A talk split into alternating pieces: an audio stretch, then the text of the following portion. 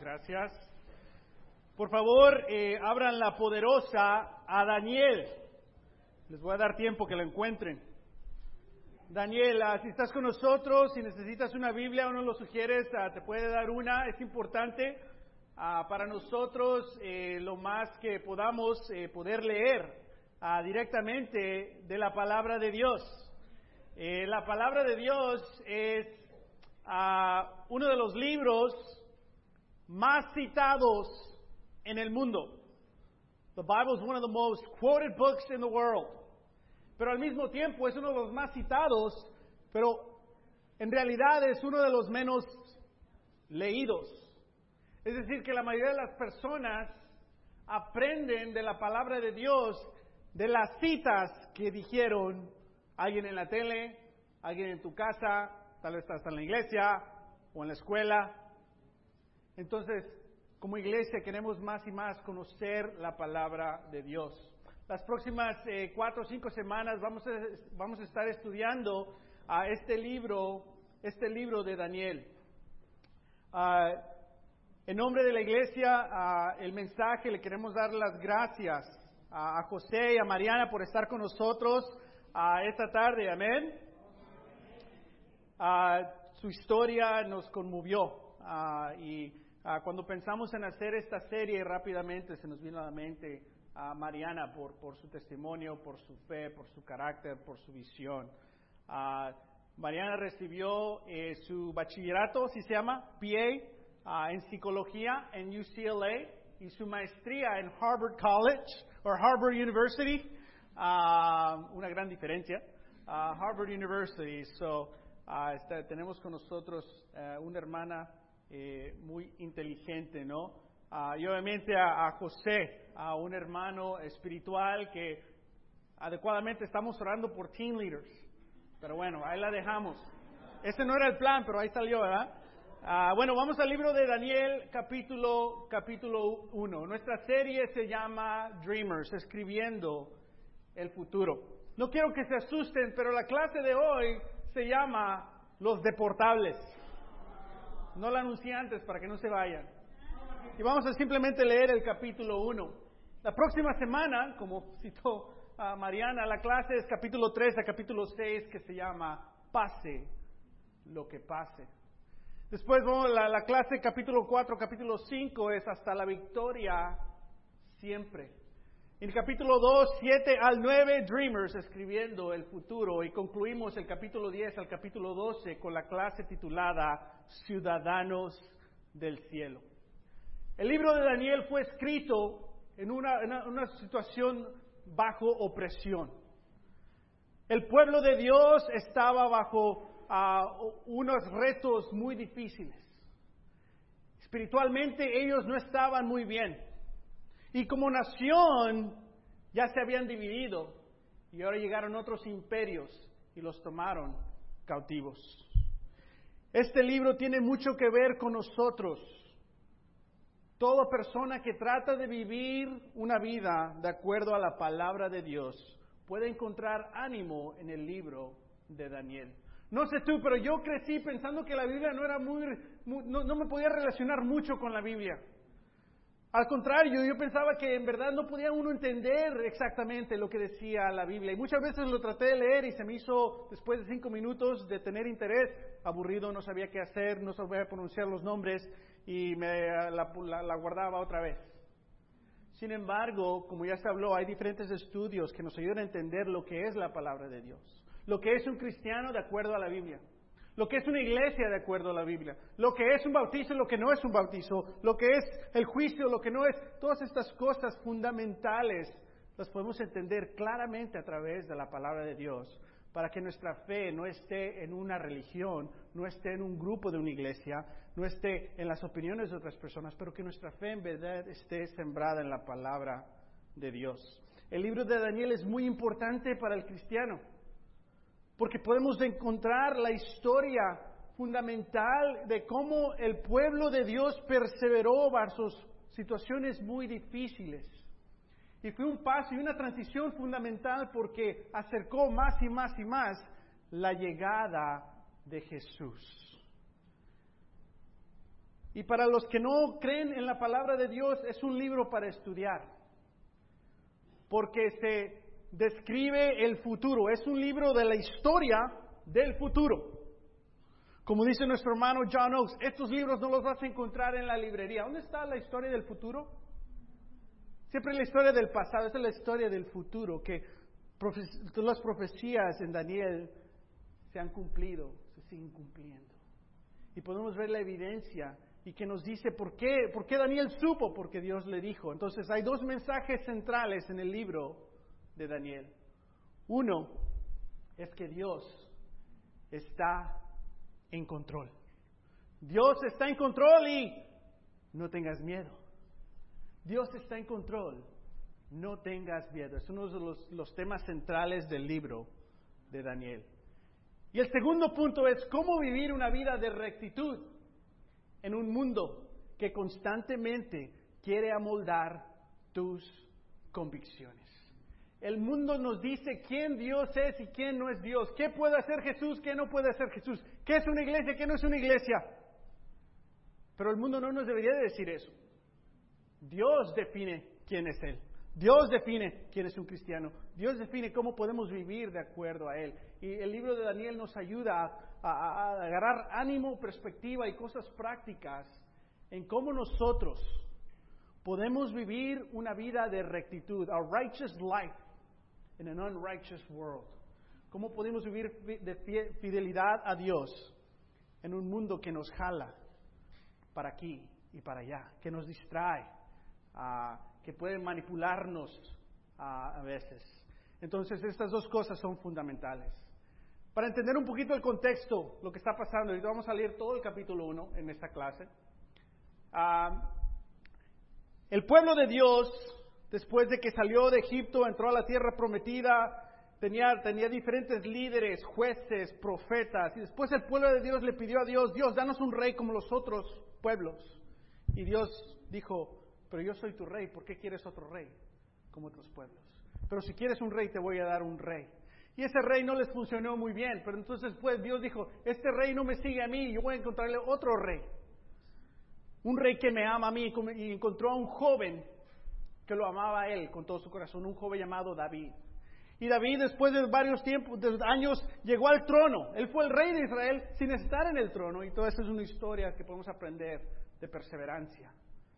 Pero finalmente David estableció su, reinado en el trono y él tuvo un hijo llamado Salomón. Y cuando falleció Salomón, pues, David, ahora Salomón era el rey. Y Salomón, como estudiamos hombre auténtico este viernes, este miércoles que pasó, a los que estuvimos ahí, fue un hombre a que nos podemos relacionar un poco con las diferentes tentaciones que él tuvo en su vida.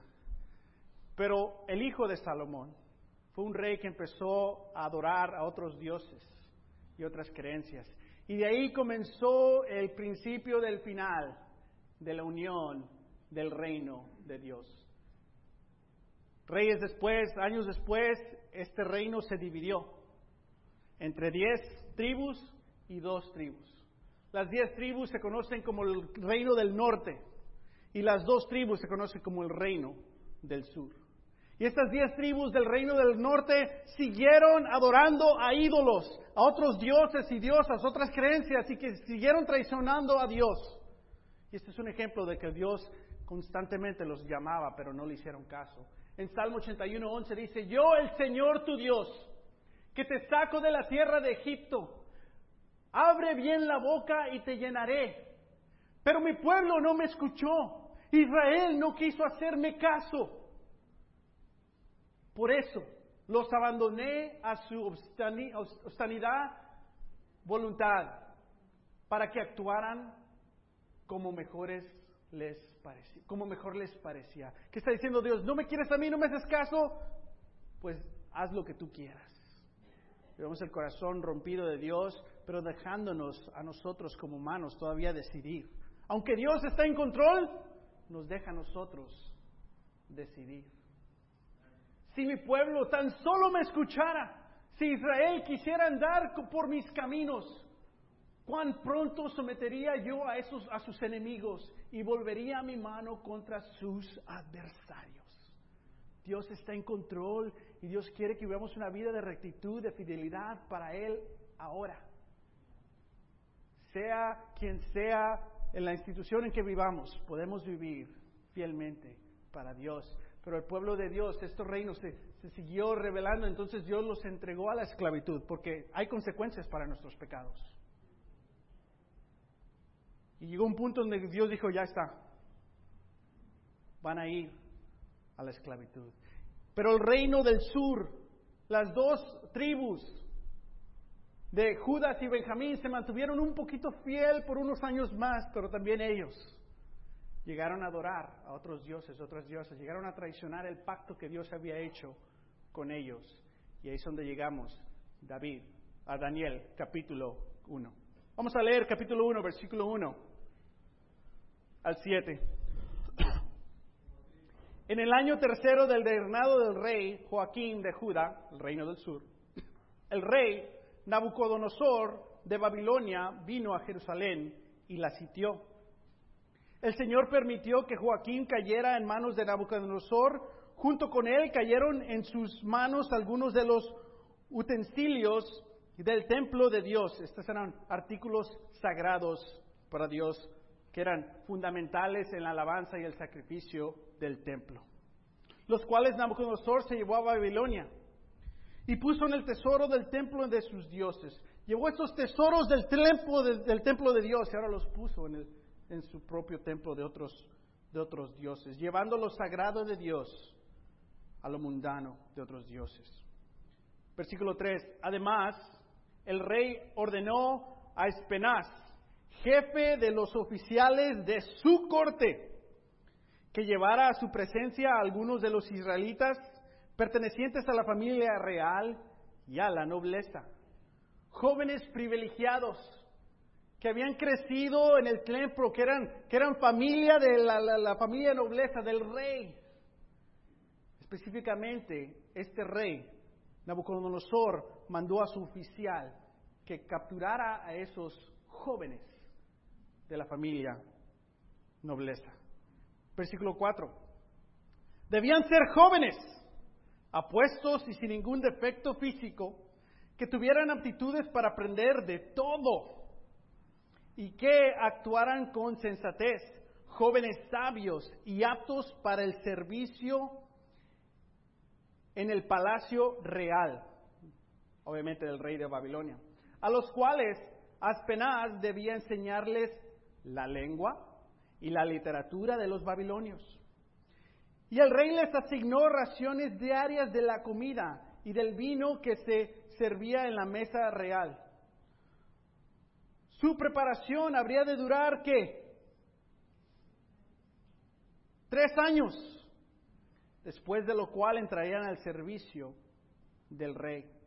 Entre estos jóvenes se encontraban Daniel, Ananías, Misael y Azarías, que eran de Judá, y los cuales el jefe de oficiales les cambió el nombre. A Daniel lo llamó Beltasar, Ananías Sadrach, a Misael Mesac y Azarías Abednego. ¿Qué ocurre aquí? Llega este rey, invade a Judá, saquea la ciudad, pero no la destruye. Lo que hace estratégicamente este imperio de Babilonia es agarra a todos los jóvenes educados y los lleva a Babilonia y les pone un oficial de su corte personal a estos jóvenes. Pero antes de seleccionarlos les hacen pruebas, cómo están físicamente, cómo están intelectualmente. Y unos calificaron y otros se quedan en su casa. Y los lleva a Babilonia. Y después les ofrecen de lo mejor, la comida de el rey. Y después les toma sus nombres judíos y les da nombres de Babilonia, cambiándoles totalmente la identidad. ¿Para qué? Para ponerlos educarlos en la Universidad de Babilonia por tres años, costo gratis, comida gratis, maestros gratis, para que cuando se gradúen puedan ser útiles para el sistema de Babilonia, para el imperio de Babilonia. Si nos ponemos a pensar y pone que tú eres el rey de Babilonia o uno de los oficiales, ¿por qué es buena idea agarrar a estos jóvenes? ¿Por qué no a los más ancianos? ¿Por qué no a otros? ¿Por qué a los jóvenes? ¿Y por qué a los jóvenes educados, inteligentes, aptos para aprender? ¿Y por qué darles un oficial directamente? ¿Por qué entrenarlos? ¿Por qué cambiarle el nombre? ¿Por qué darles sus costumbres y su cultura? ¿Y por qué tener una visión para ellos que estos que los acabas de tomar como esclavos pueden serte útiles a tu imperio? Si tú eres un oficial de Babilonia, ¿por qué esto es una buena idea? Obviamente es obvio, ¿no? ¿Quieres cambiar y, fortalecer tu, tu sistema, tu imperio? Toma a los jóvenes inteligentes, educados, asimílalos a tu, a, a tu sistema para que te sirvan a ti. Hablando de los dreamers, es un poquito totalmente opuesto a la situación. Porque estamos hablando de quién son los dreamers. Jóvenes que no tienen un récord criminal. Educados. Que son más de aquí que de allá. Porque si van para allá no son de allá. Pero si son de aquí tampoco de aquí. Ni de aquí ni de allá. Bilingües. ¿Entienden tres culturas? Pues ¿cuáles tres? La de allá, ¿Y cuándo es allá? Guatemala, México, donde sea. La cultura americana. ¿Cuál es la tercera? La cultura latino en América. Esa es otra, totalmente otra cultura con su propio lenguaje, el spanglish y todas estas cosas, ¿no? Y vemos que en Babilonia seleccionaron estos jóvenes y los utilizaron. Y yo me pregunto, como uno de estos dreamers, ¿no? Me pregunto, ¿por qué no hacer la cosa fácil y simple? y darle la ciudadanía a este grupo de personas. No tienen récord criminal porque eso es parte de lo que están chequeando, ¿no? Ah, tienen muchísimas ganas de trabajar, han cumplido su educación, ya sea de high school o de universidades. ¿Por qué no? ¿Por qué no? Y me hago esa pregunta. Yo personalmente estoy en ese proceso y estoy orando. Yo tengo un caso de 14 años y sigue continúa. Amén. Me ha llegado mi renovación para la DACA y todo eso. ¿Cuál es el punto? No estamos haciendo un, tema político, pero estamos haciendo un tema de cómo la palabra de Dios podemos encontrar dirección en situaciones muy confusas. Para Babilonia era prudente tomar este grupo y ponerlos en esta situación. Actualmente nuestros congresos no pueden ah, ponerse de acuerdo en darle aprobación a este grupo de personas. ¿Por qué? No sé.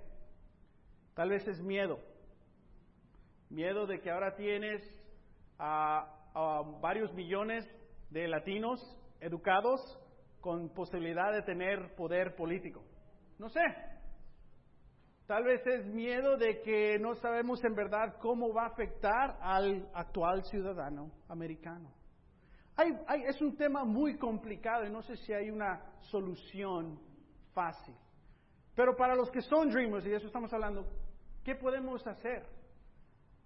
¿Qué podemos aprender de, de Daniel?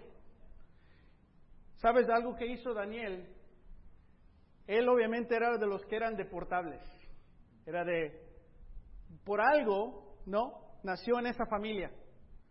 Por algo se lo llevaron a Babilonia, por algo estuvo él en ciertos límites.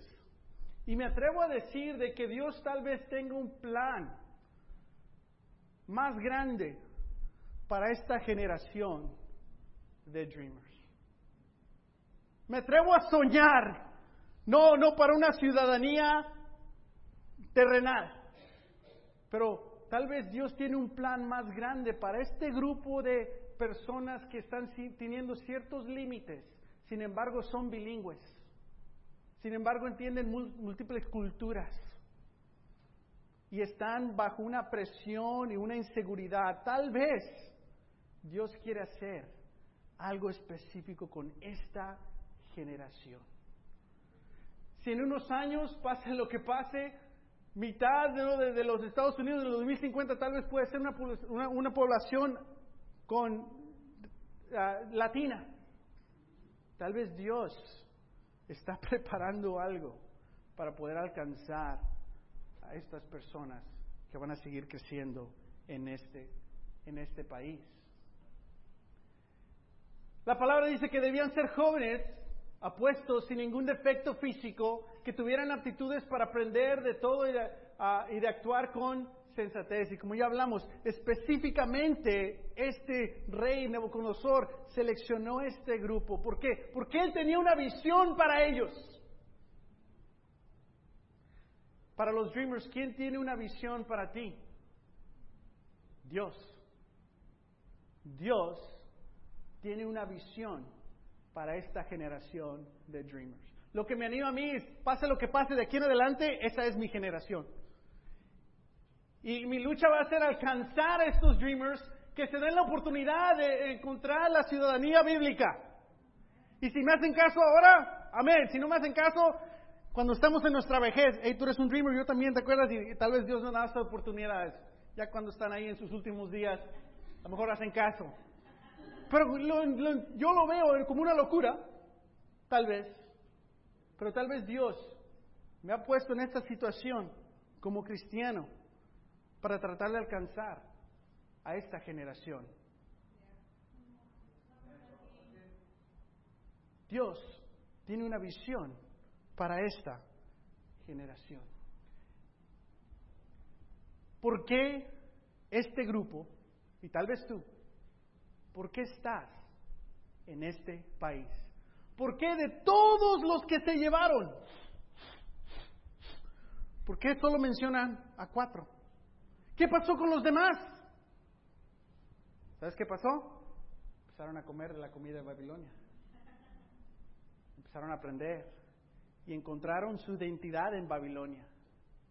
Solo cuatro, al parecer, se mantuvieron absoluta y totalmente fiel a Dios. Solo cuatro se dieron cuenta, ¿por qué estamos aquí en Babilonia? Para servir a Dios. ¿Por qué estás tú en este país? Todos venimos con diferentes necesidades, sueños, persiguiendo algo y siendo perseguidos por algo. Ya sea nosotros, nuestros padres o nuestros abuelos. Pero la pregunta es, ¿por qué estamos aquí? Tal vez estábamos buscando un cambio en nuestra, en nuestra vida, pero Dios permitió eso. Si en verdad Dios está en control, Dios abrió esas puertas para que tú estés aquí. ¿Pero para qué? Hagámonos esta pregunta. ¿Por qué estás en este país? ¿Estás en este país para recibir un cambio? Yo quiero, yo quiero recibir una diferencia para mi familia. Eso es algo bueno. O tal vez para, para proveer uno. Estás aquí para recibir un cambio o servir a Dios y crear un cambio. ¿Por qué estás aquí en este país? Y si eres uno de los que estadísticamente sí en verdad es un deportable, tienes que hacerte esta pregunta. ¿Por qué estoy aquí? No muy seriamente, pero sí hemos entrenado a nuestros hijos que si la puerta está cerrada, de acuerdo a órdenes de nuestro abogado, si alguien toca, no pueden abrir la puerta. Uno no sabe qué va a pasar. Y es lo que nos dijo nuestro abogado. Solo si dice, it's daddy, ya lo abre mi hijo. It's mommy, ya lo abre mi ¿Alguien más? Go get daddy, go get daddy. Es una realidad un poco rara, ¿no? Like, wow, ¿en verdad estamos haciendo eso? Y no que estamos en peligro o nerviosos, bueno, de vez en cuando, pero es una realidad que muchas personas la están viviendo a otro nivel. ¿Cómo se procesa esto sin Dios? Pero tú como miembro de una iglesia, como cristiano, ¿cómo lo estás procesando para ti y para esas personas? ¿Por qué estás en este país? En Daniel 1, 8 al 16. Pero Daniel, ¿qué hace Daniel? ¿Se qué? Se propuso. En inglés dice, but Daniel resolved. Se propuso no contaminarse con la comida y el vino del rey. Así que le pidió al jefe de los oficiales, porque siempre que estás en otro país tienes jefes. Y dice el jefe de los oficiales que no lo obligara a, contaminarse. Fíjate lo que dice en versículo 9, hablando que Dios está en control. Y aunque Dios había hecho que Daniel se ganara el afecto y la simpatía del jefe de oficiales, Dios hizo que Daniel se ganara el afecto y la simpatía de este jefe. Versículo 10. Este se vio obligado a, a responderle a Daniel, tengo miedo de mi señor el rey, pues fue él quien te asignó la comida y el vino. Si el rey llega a verte más flaco y demacrado que los otros jóvenes de tu edad, por culpa tuya me cortará qué? la cabeza. Dice, me caes bien, te quiero ayudar, pero me importa que mi cabeza se mantenga en su lugar. Y aunque Dios causó que este jefe tuviera simpatía y un corazón para Daniel, Dios no causó que el jefe le hiciera caso a Daniel. Y en veces ese es Dios, ¿no? Nos da ciertas bendiciones y otras cosas no nos las da y Él sabe por qué. Pero lo que sí nos dice, Dios está en control. Y si tienes, si tienes oportunidad, tómalas. No se quedó callado Daniel tampoco. Él tomó su oportunidad, echó sus llamadas. Hay algo que me pueda ayudar. Y la respuesta para Daniel fue, te quiero ayudar, pero soy más importante yo que tú. ¿Y qué hace Daniel? Versículo 11.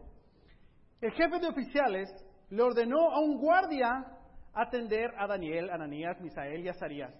Por su parte, Daniel habló con ese guardia y le dijo, ¿qué crees que le va a preguntar Daniel? Porque si un oficial te dijo que no, ahora pregúntale al guardia. Y dice, por favor, respetuoso, espiritual, haz con tus siervos una prueba de diez días. Danos comer solo verduras y de beber solo agua Pares de nosotros, wow, 10 días sin carne, no, es posible. Ayúdame a tener fe, Dios. Versículo 13. Pasado ese tiempo, compara nuestro semblante con el de los otros jóvenes. ¿Quién eran los otros jóvenes? Otros judíos. Que se alimentan con la comida real. Y procede de acuerdo con lo que veas en nosotros. Honesto, Daniel transparente. No tengo muchas opciones, pero ahí te va. ¿Qué tal esto? No, ok, ¿qué tal esto? Ok. El guardia aceptó la propuesta y lo sometió a una prueba de 10 días. Al cumplirse el, plazo, estos jóvenes se venían más sanos y mejor alimentados que cualquier de los que participaba en la comida real. Así que el guardia le retiró la comida y el vino del rey y en su lugar siguió alimentándolos con verduras. Si tú estás en esta situación, ya no está mi papá, mi mamá, estoy en un país de ahora solo. Ellos me dijeron más o menos qué, es lo, qué es el bien y qué es el mal, pero ahora estoy solo. ¿Qué voy a hacer? Vinito, carne. Y solo cuatro de todos los jóvenes decidieron mantenerse fiel a Dios. ¿Por qué la comida es tan, tan mala? Cuando tomamos la Santa Cena, ¿qué incluye? Algo de comer. Todo tipo de alabanza a Dios, o en otras religiones, dioses, diosas, incluye qué? Comida. Esta era comida que había sido sacrificada a ídolos, que no tenía las, las, las, estructuras que Dios quería para el alimento de su pueblo, desde sangre hasta diferentes cosas que se comían. El comer esto era quebrar la ley de Dios. Daniel se da cuenta y no encuentras rencor en Daniel contra Dios. ¿Por qué me pusiste en esta situación? Yo iba a ser el rey. No, encuentras una perspectiva humilde y fiel. ¿Por qué? Daniel se da cuenta o decide, Dios está en control. Y Daniel luchó por ser fiel a Dios. Y alguien le dijo, no. ¿Y qué hizo? Luchó otra vez por ser fiel a Dios. Hasta tuvo que convencerlo. Hace una prueba. wow. ¿Ese eres tú? ¿Luchas por convencer a otros para que no peques contra Dios? Y si te, se pone complicada la situación, ah, ni modo, o le sigues, porque lo más importante para ti es cumplirle a Dios. Y Daniel y estos tres jóvenes lucharon. ¿Y los demás jóvenes qué? Ah, estás exagerando, ¿eh? No seas tan ridículo. Muy fanático tú. Todos los domingos. O tenemos esas conversaciones en veces. Estás loco, calmado, tranquilo. Wow. Depende quién es tu Dios. Daniel se propuso. No fue accidente que Daniel se mantuvo fiel a Dios. Para ti no va a ser un accidente que llegues al cielo. ¿Llegué? O sea, tenía mis dudas, pero pues gracias Señor. No, la palabra describe algo totalmente diferente. Que llegar al, cielo es así, contra tormentas, arrastrando, con heridas. ¿Por qué? Porque vives en un mundo que dice, no sigas a Dios. Y religiones que dicen, sí, tú no más crees, tú no, tú no apliques eso. Es para otros. O yo pienso que la palabra está escrita, ¿cómo que pensamos que? Ya está dicho lo que Dios quiere. Daniel se tuvo que proponer esto. Para los dreamers, ¿qué tienen que ser? Tienes que proponerte. ¿Puedes ser honesto o no? ¿Por qué estamos nosotros en un caso de 14 años? Por la culpa de la verdad. En veces me siento, amén Dios, confía en ti y ahí estamos. Y otras veces me siento, pues una mentirita, o sea, tal vez había ayudado un poco, ¿no? Y en veces tengo estos pensamientos. Pero recuerdo hablar con mi esposa, ok, vamos a ser honestos. Porque si somos honestos, van a castigar 10 años. Después de ir varias leyes, varias citas a corte, Dios ha abierto paso a paso esas puertas, al punto que finalmente después de tres años y varios miles de dólares, decidieron abrir mi caso, que simplemente era esto lo que hicieron, tres años, miles de dólares. Oh, sí, no te deberíamos deportar. Pero no hay una ley que te pueda ayudar te vamos a poner off the calendar. ¿Qué es eso? Te vamos a ignorar. Porque no hay una justificación para deportarte, pero no hay una ley que te ayude a quedarte. te vamos a ignorar. Y soy uno de miles. ¿Por qué? Pero es parte. Es parte del proceso. Yo no culpo a nadie. Yo no culpo a un gobierno o algo. Es un gobierno de leyes. Va a haber diferentes situaciones que van a trabar. Y me ayuda a no culpar a nadie. Me ayuda más confiar en Dios. Y no sé qué situación tengas tú, qué situación tenga tu primo, tu mamá, tu, tu sobrino, pero todos tenemos, conocemos a alguien. Pero ¿qué te vas a proponer? ¿Serle fiel a Dios? Porque en este país hay ciertos retos para el cristiano. Daniel se propuso a no contaminarse, vivir una vida de rectitud y fidelidad a Dios en un mundo que constantemente quiere amoldar tu fe. Como cristiano, dreamer o no, nos tenemos que proponer vivir una vida de rectitud y de fidelidad a Dios en un mundo que constantemente quiere amoldar nuestra fe. Romanos 12.1 dice, por lo tanto, hermanos, tomando en cuenta la misericordia de Dios, les ruego que cada uno de ustedes en adoración espiritual, ofrezca su cuerpo como sacrificio vivo, santo y agradable a Dios. No se amolden al mundo actual. Qué visión, ¿no? Qué visualización de amoldarse. que, que el mundo te quiere moldar. Tú crees esto. Y Dios dice, no, no, no, yo te creé para esto. Tú fuiste diseñado así. El mundo dice esto de tu sexualidad. Dios dice, yo defino, yo creé la sexualidad para hacerse aplicable en el matrimonio. No, pero es que en mi corazón, no, no, te amolda el mundo. No dejes que el mundo decida tu fe. Dice, si no, sean transformados mediante la renovación de qué? De su mente. ¿Sabes qué te, te renova la mente? La palabra de Dios. Libro más citado, menos leído. La mayoría de las personas que van a la iglesia como nosotros, ¿verdad? No saben lo que verdad dice la Biblia sobre lo que es un cristiano.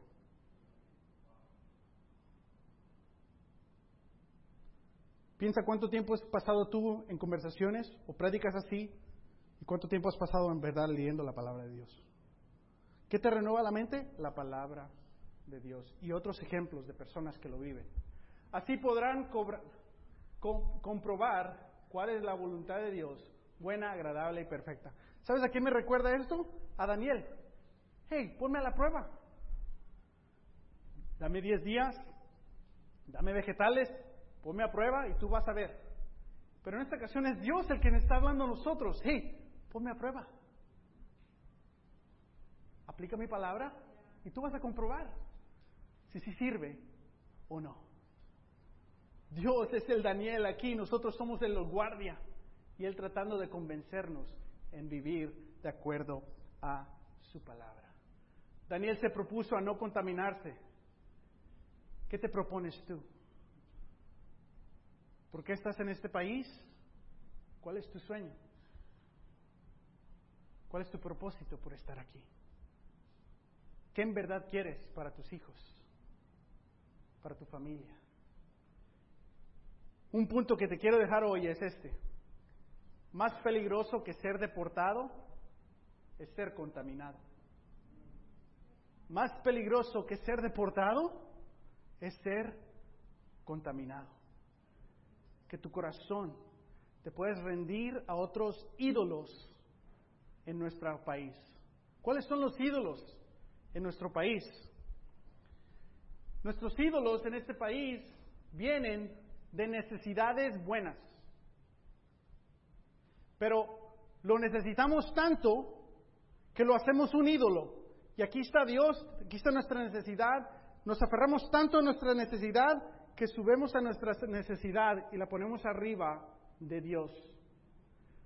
El punto es, la necesidad te puede contaminar, que algo que tú en verdad necesitas, que es esencial para tu vida y para tu familia, te puedes aferrar tanto a eso, olvidarte de Dios y crear un ídolo para ti mismo.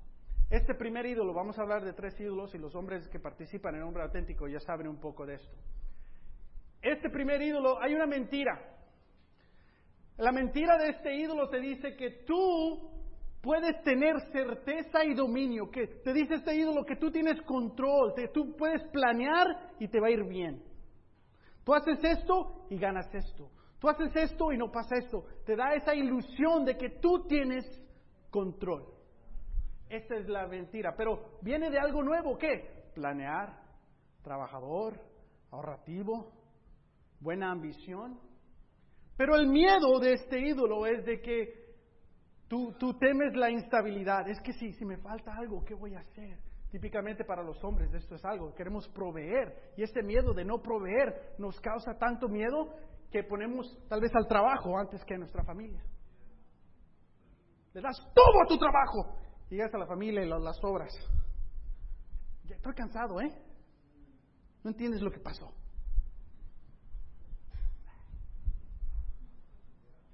creamos un ídolo. Pero es una incansable búsqueda de seguridad. Lo que en verdad necesitas es algo que Dios te da, pero tú estás buscando seguridad en ya sea tu trabajo o tus planes. Este ídolo se llama control. ¿Es bueno planear? Sí. ¿Es bueno tener sueños? Sí. ¿Es bueno anticipar problemas y estar preparado? Sí. Pero eso es tan bueno que te puedes aferrar tanto que lo subes y lo pones arriba de Dios, creando un ídolo y contaminándote con esta necesidad. El segundo ídolo, la necesidad que puede contaminar. Este segundo ídolo tiene una mentira. La mentira es si otros pueden reconocer lo importante que soy, lo trabajador que soy, lo talentoso que soy. Si otros pueden ver cómo, cómo le sufro y he luchado y si, si, si nomás puedan reconocer la grandeza que está en mí. Pero el miedo es que me han, rechazado, me, han rechazado en mi vida y quiero, ser amado. Y le temo a ser humillado, entonces me tengo que ser el fuerte, el orgulloso, es un disfraz, porque dentro soy un hombre inseguro, soy una mujer insegura y quiero la atención de otros hombres para sentirme segura. Y es una necesidad abrumadora de aprobación. Alguien dice algo más de ti y te hiere. ¡Ah! Has perdido amistades, relaciones en tu familia porque alguien te dijo algo y te lo dijo mal y te ofendió y tú ya ah, nunca puedes perdonar a esa persona. Y se crea un ídolo de ese dolor. Ese es el ídolo de significación, donde lo que otros piensan de ti es más importante que lo que Dios dice. Para los adolescentes, lo que dicen mis amigos es más importante. No sé si me hago cristiano, ¿qué va a pasar? ¿Y qué? Es un ídolo de significación. Pero también en el trabajo puede ser eso. ¿Cuántos en tu trabajo saben que eres cristiano? Y si no saben, ¿por qué no saben? ¿Quieres que sepan? Y en veces lo que piensan de nosotros es más importante. En las parejas del matrimonio, mi mamá va a pensar esto, no hagas esto, ah, la significación trae ciertos problemas. El otro ídolo que viene también de algo nuevo, de algo bueno. El descansar es algo bueno. Dios creó el, el, sábado, el día del descanso. Pero el miedo es de que tienes miedo de aburrirte y siempre tienes que estimular tu mente en algo. Que este viaje, que aquel viaje, que aquel viaje, que aquel Porque no tienes tiempo para pensar. Porque si piensas te deprimes. ¿Por qué? Porque le tienes miedo a la responsabilidad. No sé qué hacer y mejor me voy a entretener. ¿Y qué más? Pues me voy a comprar cosas. Búsqueda de placeres, pero fácilmente te rindes en los proyectos y constantemente haces consumos. ¿Te sientes mal? Put it in the cart. Let's buy. ¿Me siento mal? Ya comí, pero voy a comer otra vez. Y este es el ídolo de comodidad. Daniel se propuso no contaminarse con los ídolos de este mundo. Nosotros nos tenemos que proponer no contaminarnos con estos ídolos de comodidad, significación y control, que al fin del día vienen de algo bueno. Tienes que planear. Te debería más o menos importar qué otros dicen, ¿no? De ti. Y sí, necesitas relajarte y descansar de vez en cuando. Pero creamos de, eso un ídolo que lo ponemos antes y arriba de Dios. No nos podemos comprometer a un estudio de Biblia, no nos podemos comprometer a un grupo de familia, no nos podemos comprometer a una iglesia. ¿Por qué? Pues que tengo que ir a los niños, tienen esto, tienen esto, tienes esto, tienes es que los niños. ¿Qué le estamos enseñando a los niños? Tengan, mi hijo, ídolos. Ponerlos antes de Dios. Vamos a concluir el capítulo. Daniel 1, 17 al 21. Dice, a estos cuatro jóvenes Dios los dotó eh, de sabiduría e inteligencia para entender toda clase de literatura y ciencia. Además, Daniel podía entender toda visión y todo sueño. Este verso nos está anticipando lo que va a pasar en el resto del libro. Pero estos hombres que decidieron no contaminarse, ¿qué hizo Dios con ellos? Los bendició les dio aún más inteligencia, les dio aún más sabiduría, todo. Pero también Dios les dio ciertos dones. ¿Pero para qué Dios les dio estos dones? Para que Daniel en la esclavitud, bajo la opresión, pueda servirle al Dios que está en control de todo. La fe de Daniel no tenía condiciones. Si me va mal, voy a seguir a Dios. Si me va bien, pues lo voy a servir más porque me fue bien. No hay condiciones. Sin embargo, muchas veces en nuestra fe no lo queremos así. Queremos ser fiel siempre, pero donde en verdad está nuestra fe, en veces encontramos qué? Condiciones. Y en veces no queremos decirle a Dios que, pues no que me ibas a cuidar. Oh. Pero en nuestro corazón en veces queremos, dejamos de confiar en Dios. Entonces, ¿qué hacemos? Tomamos control, ídolo. Dios, no me siento animado de ti, entonces, anímenme, véanme. Ídolo. No encuentro seguridad, no encuentro paz en ti, Dios. Entonces, ¿qué buscas? Comodidades. Ídolo. Es tan fácil para todos nosotros tener ídolos, ¿no? Este estudio me ha retado muchísimo. Porque ¿cuál de los tres crees que hay en mi vida? Los tres. Porque vienen de algo bueno que puedo ponerlo arriba de Dios. Pero el ejemplo de Daniel es el ejemplo del cristiano en el trabajo. Es el ejemplo del cristiano en la escuela. Que se mantiene fiel, no importa lo que dicen otras personas. Él vive para Dios. Y Dios lo bendice con estos dones, pero Él utiliza esos dones para seguir a Dios. No importa cómo llegaste a este país entonces, porque Dios lo ordenó así. ¿Que no? Pero sí importa por qué te quedas. ¿Te vas a quedar o vas a vivir aquí para seguir esos ídolos? Porque aquí, control, claro que sí, American. Significación, uff, claro. Comodidad, como dice un comediante, ¿no? Yo estoy cuidando el, muro de Estados Unidos para México, pero nadie ha pasado. ¿Por qué? Porque hay más comodidad aquí.